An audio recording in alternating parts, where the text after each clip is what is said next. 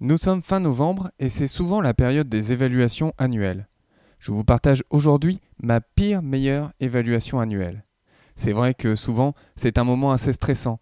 On parle de l'atteinte des objectifs de l'année, on fixe les suivants, on détermine parfois les variables ou on parle d'augmentation. Ce n'est pas un moment toujours facile, mais cette année-là, je suis arrivé très serein à l'échange. Vous allez découvrir pourquoi. Bonjour, je m'appelle Emmanuel et je suis le créateur d'Effet Eureka. Avec Effet Eureka, surmontez vos doutes et vos craintes et ayez le courage d'oser et l'énergie pour vous dépasser.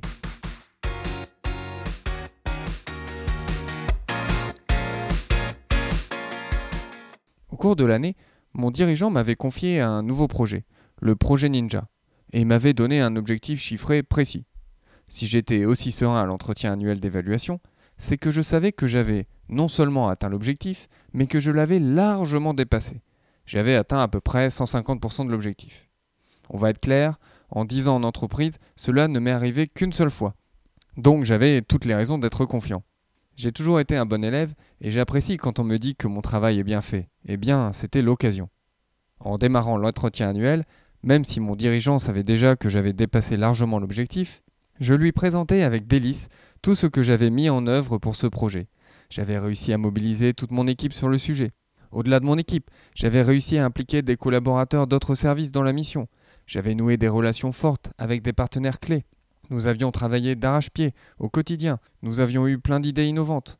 Bref, un tableau magnifique comme on en voit rarement dans la vraie vie. À chaque fois, mon dirigeant acquiesçait et je me disais que j'allais réussir à bien négocier mon variable ainsi que celui de mon équipe.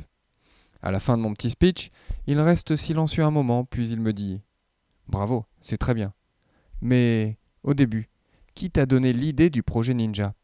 Et te souviens-tu comment tu avais réagi? C'est à ce moment-là que je me suis souvenu de ma réaction. Je lui avais dit que même si je comprenais l'intérêt et la valeur du projet, l'objectif était clairement inatteignable, mais bon, que j'allais donner mon maximum pour réussir. À vrai dire, je n'avais même jamais osé penser à cette idée, et je m'étais mis des barrières. L'exécution du projet Ninja avait été un succès, mais finalement, l'étincelle initiale ne venait pas de moi, elle ne m'avait même pas effleuré l'esprit, et j'avais même mis un peu de temps à l'accepter. Même si je croyais avoir été créatif dans ce projet, cette créativité avait été seulement mise en avant dans la réalisation du projet et non dans son initiation. Cet entretien a été révélateur. Maintenant, dans tous mes projets, j'essaye de me forcer à imaginer ce qui serait possible sans me mettre de limites particulières. Et cela peut créer de belles surprises.